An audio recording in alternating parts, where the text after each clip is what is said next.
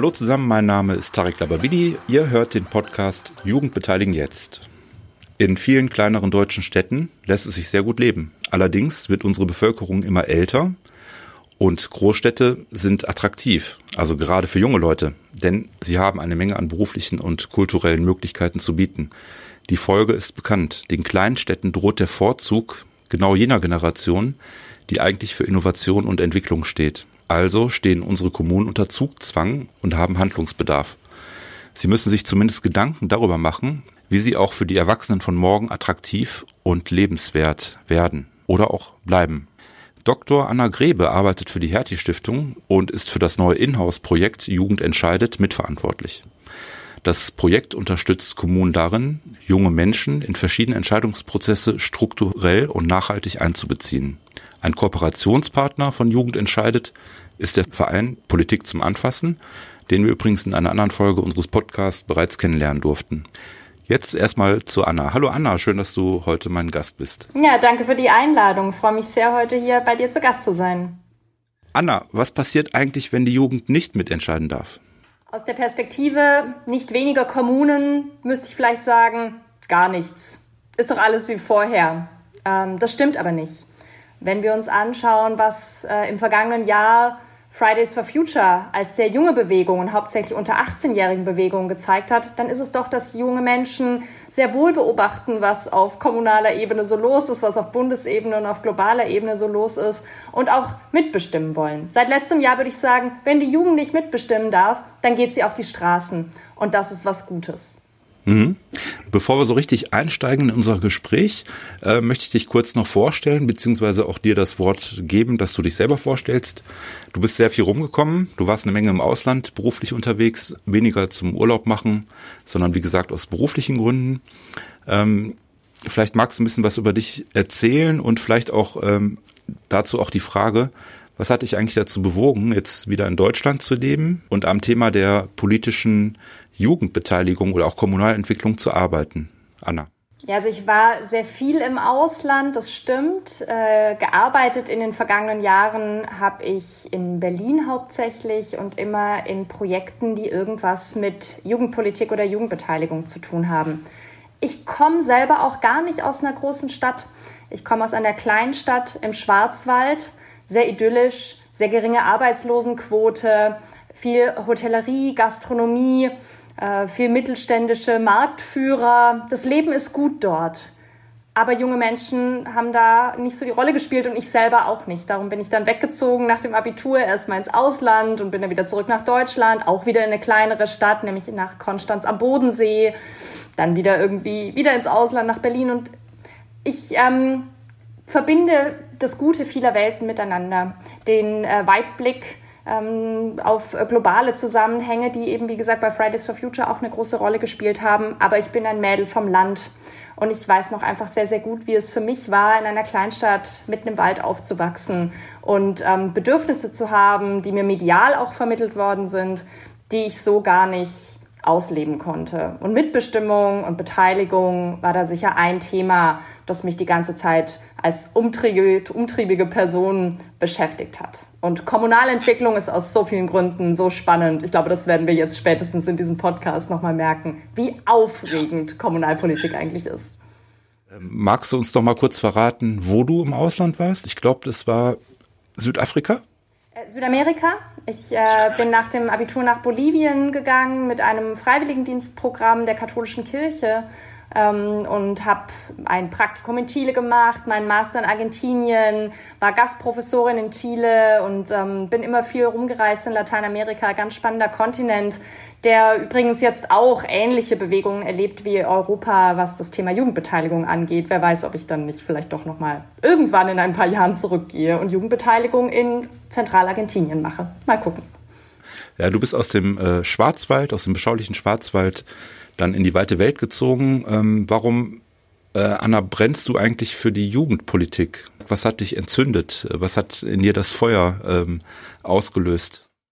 Ich habe selber, obwohl ich aus dem beschaulichen Schwarzwald komme, schon sehr früh sehr positive Erfahrungen in der Jugendbeteiligung beziehungsweise ähm, Selbstwirksamkeitserfahrungen gemacht. Ich bin mit neun Jahren in einen Jugendverband eingetreten, eher so zufällig, gab es gute Gruppenstunden, Zeltlager, Freizeit und habe gemerkt, wie viel Spaß mir das macht, gemeinsam mit anderen Gleichaltrigen äh, Entscheidungen zu fällen und vor allen Dingen selbstverantwortlich zu arbeiten. Wir haben einen eigenen Jugendtreff gehabt, eigene Jugendräume und haben so in der Gemeinde immer mehr Aufgaben übernommen und konnten so mitsprechen. Das ist eine total positive Erfahrung, die ich in der Jugendverbandsarbeit gemacht habe. Das ging dann irgendwann auf Regionalebene, weiter auf Landesebene und auf Bundesebene für meinen Verband, verschiedene Repräsentationen. Und als Person, ich liebe es zu debattieren und ich liebe es zu diskutieren und auch nachts noch zu überlegen, wie man tatsächlich an bestimmten Anträgen oder Satzungen feilt und habe mich eben damals gegen Parteipolitik entschieden und für die Jugendverbandsarbeit, weil ich da merkte, da geht es eben nicht um bestimmte Zwänge, sondern darum, Themen miteinander auszudiskutieren. Und Jugendpolitik ist so ein wahnsinnig spannendes Thema, weil es so ein vernachlässigtes Thema an vielen Stellen war. Ähm, und auch immer noch ist. Ähm, wir sehen das auf, die, auf diesen le großen Lebensabschnitt Jugend, der ja nach SGB 8, Sozialgesetzbuch 8, von 12 bis 27 Jahren geht. Da passieren so aufregende Dinge, so viele Bewegungen, so viele Veränderungen im Leben junger Menschen. Jugend ist auch nicht gleich Jugend. Junge Menschen sind so unterschiedlich und dann ist mir klar geworden, ich möchte mit dafür Verantwortung übernehmen, dass Mensch, junge Menschen in dieser Orientierungsphase die bestmöglichen Chancen haben, sich so zu entwickeln, wie es äh, in einer Demokratie möglich ist. Und das äh, ist für mich entscheidend, auch für das Thema Jugendbeteiligung im Sinne von guter Jugendpolitik. Jugendbeteiligung ist nicht gleich Jugendpolitik, da gehört auch Arbeitsmarktpolitik dazu, da gehört Verkehrspolitik dazu. Das betrifft alle politischen Bereiche und als Allrounderin habe ich einfach seit vielen Jahren total Lust daran zu arbeiten und habe für verschiedene Verbände gearbeitet, im Deutschen Bundesjugendring, die Arbeitsgemeinschaft für Kinder- und Jugendhilfe, für verschiedene Stiftungen und Verbände und immer wieder dieses Thema Jugendpolitik aus einer anderen Perspektive angeguckt.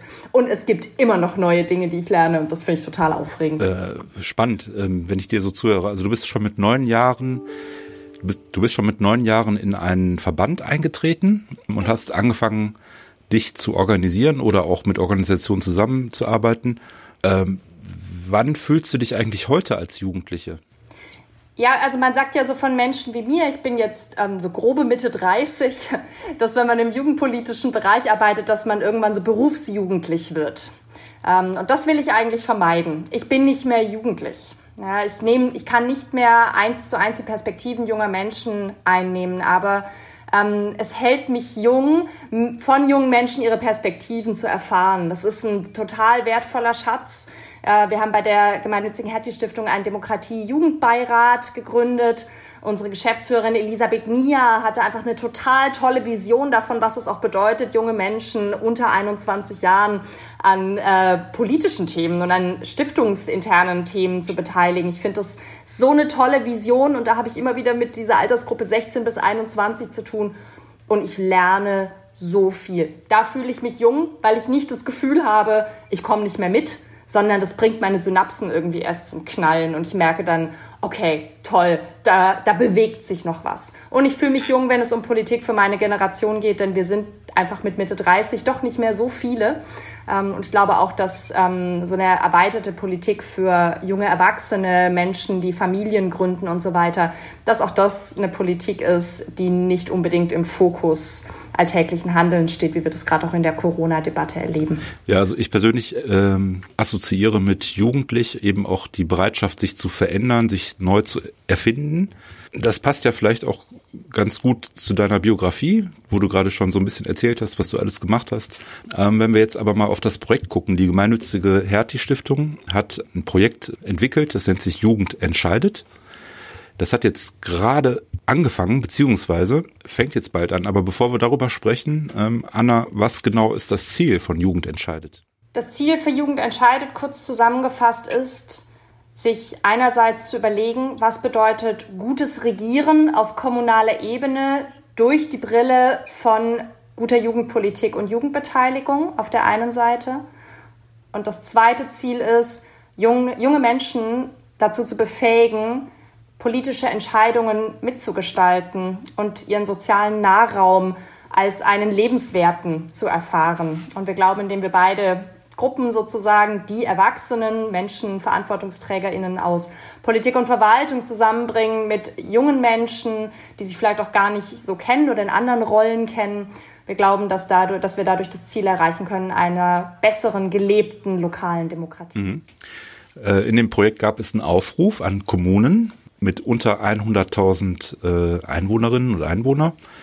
Und wir haben ja jetzt schon fast Weihnachten, Mitte Dezember und vor wenigen Tagen endete sozusagen die Bewerbungsfrist zur Teilnahme an dem Projekt. Bevor es losgeht, ähm, wie viele Kommunen haben sich bei Jugend entscheidet beworben? Ja, es haben sich 115 Kommunen auf die ersten zehn Plätze beworben. Das hat uns umgehauen. Also natürlich ähm, meine Kolleginnen und ich, Hanna Beitzer, Susanne Thalmann und Agatha Werner. Wir sind zu viert im Projekt. Natürlich haben wir an unser Projekt geglaubt, aber dass 115 Bewerbungen so für ein ganz neues Projekt mit einem ganz neuen Ansatz bei uns eintrödeln, damit hatten wir nicht gerechnet und freut uns auch wirklich sehr. Glückwunsch, das ist ja auch schon mal ein erster Erfolg. Was sind denn die ersten Schritte, ähm, nachdem ihr die beteiligten Kommunen ausgewählt habt? Wir haben die beteiligten Kommunen bereits ausgewählt. Das war, glaube ich, der erste schwere Schritt auch fürs Team aus 115 wirklich herausragenden Bewerbungen. Da war keine schlechte Bewerbung dabei. Die zehn besten zu destillieren, das heißt ähm, zu Absagen und mögliche NachrückerInnen sind schon informiert. Ähm, die nächsten Schritte sind abwarten bis nach Weihnachten wir sind alle im Lockdown. Wir müssen jetzt auch auf kommunaler Ebene erstmal schauen, wie sich Ansprechpersonen verändern. Wir lernen die Kommunen jetzt erstmal richtig kennen. Papier ist geduldig und die Videos, die uns die Kommunen von sich zugeschickt haben, ähm, die sind ganz zauberhaft. Aber jetzt wollen wir die Kommunen kennenlernen. Das heißt, die Kommunen bilden jetzt Teams, sogenannte kommunale Teams, die ähm, bestehen aus dem Bürgermeister, der Bürgermeisterin, ähm, einer verantwortlichen Person aus der kommunalen Verwaltung und einer Person aus der kommunalen Jugendarbeit. Das sind unsere AnsprechpartnerInnen, die eben auch künftig von kommunaler Seite aus den Prozess steuern. Und die lernen wir jetzt leider auch erstmal nur digital im ersten Quartal kennen werden gemeinsame Ziele festlegen für den Prozess vor Ort. Wir werden natürlich auch nochmal deutlicher machen, wo die Ziele, wie die Ziele des Gesamtprozesses aussehen und dann auch erstmal der Analyse machen, wo steht die Kommune denn eigentlich? Bei uns konnte man sich bewerben, wenn man noch keine Erfahrung hat im Bereich der strukturierten Jugendbeteiligung. Das sind für uns Jugendparlamente, Jugendforen, Jugendbeiräte und so weiter. Aber fast keine Kommune hat niemals irgendwie was mit Jugendlichen zu tun gehabt. Also die haben schon irgendeine Art von Vorerfahrung. Und auf der wollen wir natürlich im Guten wie im Schlechten aufbauen. Mhm. Ich nehme mal an, dass die Kommunen auch wissen, worauf sie sich einlassen, wenn sich so viele beworben haben. Ich kann mir vorstellen, dass es auch für die Akteurinnen und Akteure in den Kommunen gar nicht so leicht ist. Ähm, denn bevor es darum geht, äh, junge Menschen in Entscheidungsprozesse einzubeziehen, muss man doch eigentlich erstmal abfragen, wie die Bedürfnisse und äh, die Erfahrungswelten junger Menschen sind. Äh, gibt es da eine Vorgehensweise? Also wie bringt ihr oder bringen die Kommunen genau das in Erfahrung? Was die jungen Menschen sich wünschen. Hm. Ein wichtiges Merkmal unseres ähm, Programms ist, dass jede Kommune einzeln von einer Expertin, einem Experten in Form einer Prozessbegleitung begleitet wird. Das heißt, äh, das sind professionelle Personen, die in die Kommune reingehen und mit diesen kommunalen Teams, den Erwachsenen, genau das erstmal machen. Eine, Sta also eine Ist-Stand-Analyse, eine Stakeholder-Analyse. Wo stehen wir und wo sind denn diese Jugendlichen, von denen alle sprechen? Wir haben das im Vorfeld gemerkt bei den Telefonaten mit interessierten Kommunen.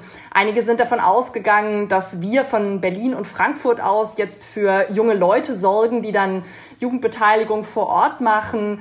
Einige haben uns auch zurückgemeldet, dass sie gar nicht wissen, wo die Jugend sich so aufhält in ihrer Kommune. Das ist ja für uns ein wunderbarer Ansatz, so dass die Prozessbegleitung gemeinsam mit den Verantwortlichen in der Kommune im Sinne eines Social Mappings auch erstmal rausfindet, wo sind denn unsere Jugendlichen, was machen die, was wollen die und die Bedürfnisanalyse, die entsteht im Rahmen des Prozesses.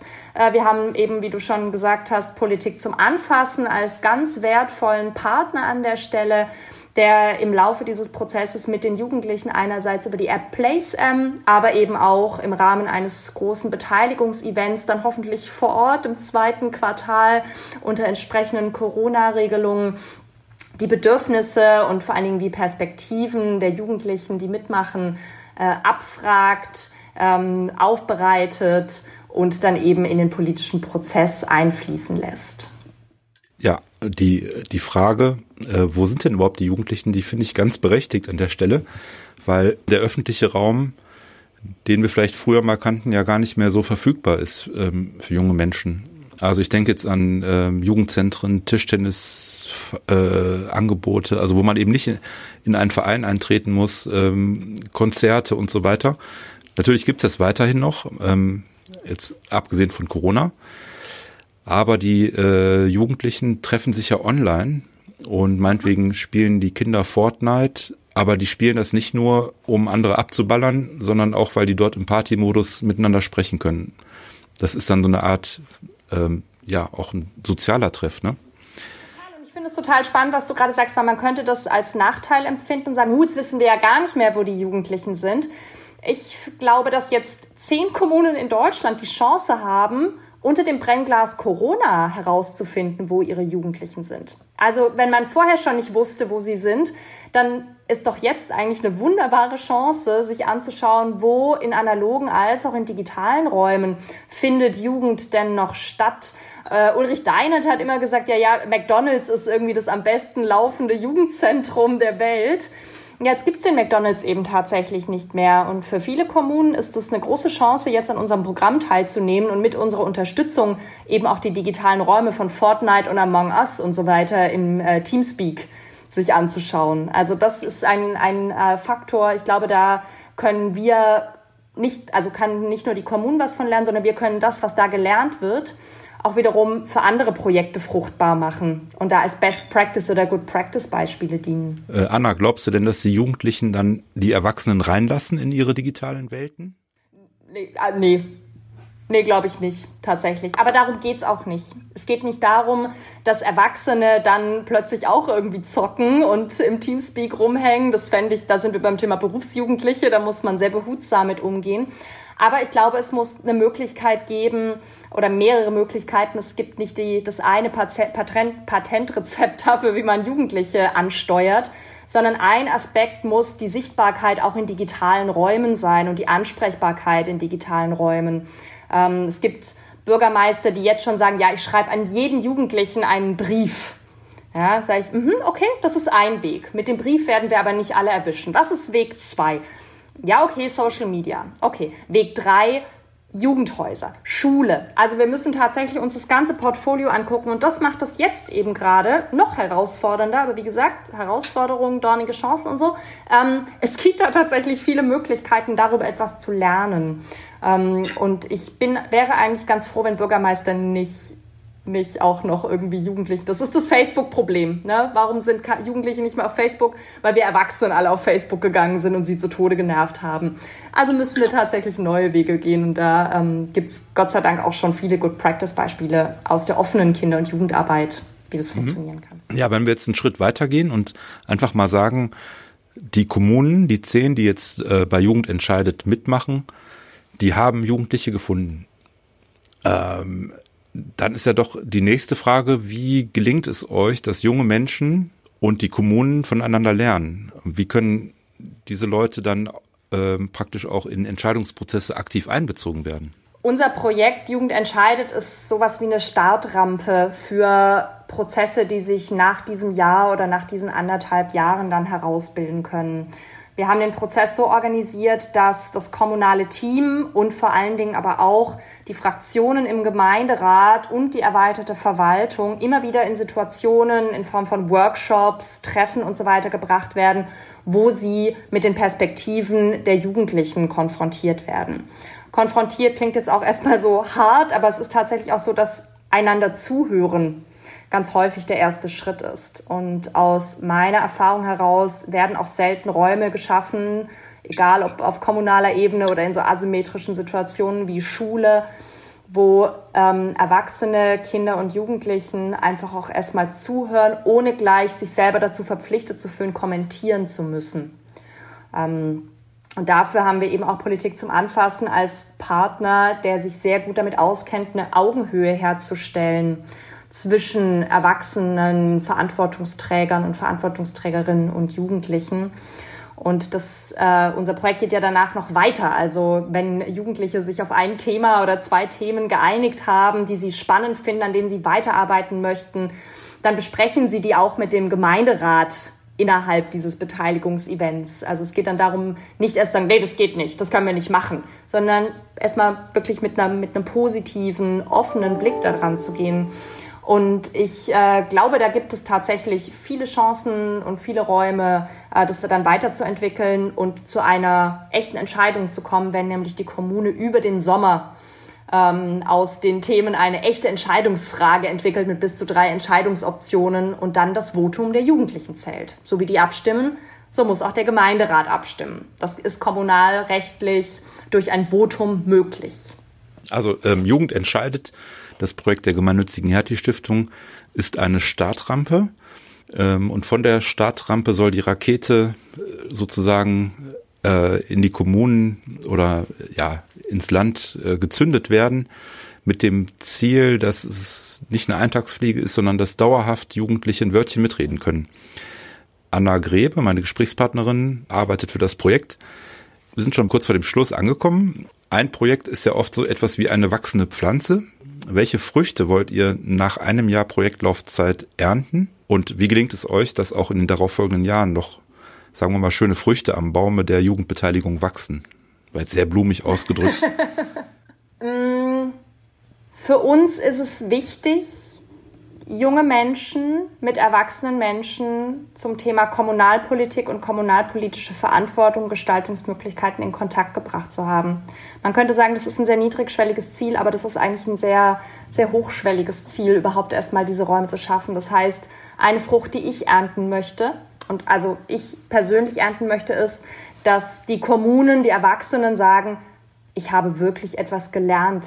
Es ist mir bewusster, wie Lebenswelten von Kindern und Jugendlichen im Jahre 2021 aussehen. Ich habe eine Perspektive geändert. Ich habe auch meine Haltung geändert zum Thema Jugendbeteiligung oder insgesamt zum Blick auf Jugend in der Kommune dass die Haltung zu ändern ist die größte Frucht, ist die saftigste Frucht. Und ich bin ähm, überzeugt, dass äh, meine Kollegin und ich unter der Leitung von Elisabeth Nia da ein Projekt entwickelt haben, das das auch wirklich gut und begleitet möglich macht. Aber viel spannender, Tarek, ist deine Frage der Nachhaltigkeit, die dahinter steckt. Wenn wir darüber sprechen, dass wir eine Startrampe sind, dann wagen wir uns natürlich auch, wir wagen ein Experiment die grundsätzliche Erfahrung von Selbstwirksamkeit auf der einen Seite bei Kindern und Jugendlichen, auf der anderen Seite die Erfahrung von Erwachsenen in kommunalen Verantwortungspositionen, ihre Kommune bedarfsgerechter gestalten zu wollen, ihre Politik bedarfsgerechter gestalten zu wollen. Ähm, man wird Jugend entscheidet nicht beliebig oft in einer Kommune so wiederholen können, weil junge Menschen sich verändern, weil denen auch das Format vielleicht irgendwann nicht mehr passt. Unser Ziel ist es zum Ende des Prozesses auf kommunaler Ebene mit den Partnern und Partnerinnen aus den Ländern, andere Stiftungen, die Jugendringe, Träger der freien Jugendhilfe zusammenzukommen, das Projekt auszuwerten, sagen, gut, was haben wir denn jetzt daraus gelernt? Was für eine Art von Jugendbeteiligung könnte für die nächsten ein bis drei Jahre passen hier? Manche Kommunen wünschen sich Jugendparlamente, dann ist die Frucht das Jugendparlament. Manche Kommunen wünschen sich als Frucht vielleicht eher eine Art von Beirat oder ein zweijährige, zweimal im Jahr ein Jugendforum. Das ist ja das Schöne an prozessorientiertem und vor allen Dingen bedürfnisorientiertem Arbeiten. Nachher ähm, die Süße und die Größe der Frucht on the go bestimmen zu können, je nachdem, wie man den Baum gießt und pflegt. Und das ist unser Job bei Jugend entscheidet wir gießen und hegen ähm, den Baum und freuen uns sehr über die Früchte, die er trägt, egal wie sie aussehen. Jetzt habe ich unheimlichen Durst bekommen auf einen frischen Cocktail. Ich muss gleich mal gucken, was ich da noch habe. Dr. Anna Grebe von der Hertie Stiftung hat uns eine Menge über ein neues Projekt berichtet und mir persönlich auch Appetit gemacht. Die Idee des Projektes ist es in der Schlussphase auch in den Transfer zu gehen, in die Nachhaltigkeit. Und da sind ja auch weitere Programme und Projekte der Deutschen Kinder- und Jugendstiftung beispielsweise zu nennen. Wenn ich mich im Internet informieren möchte, Anna, dann gibt es eine Internetseite. Sagst du die nochmal kurz? Genau, unsere Webseite heißt www.jugendentscheidet.de. Ich drücke dir ganz fest die Daumen, dass euch die Zusammenarbeit mit den zehn Kommunen und den verantwortlichen Personen gut gelingt und es dadurch möglich wird, dass Jugendliche dauerhaft in Entscheidungsprozesse einbezogen werden können. Ich habe sehr viel dazugelernt, gerade in dem Gespräch. Ähm, vielen Dank, Anna. Und dir persönlich jetzt erstmal eine schöne Vorweihnachtszeit. Vielen Dank. Das wünsche ich dir auch und bleib gesund. Danke, du auch. Ciao.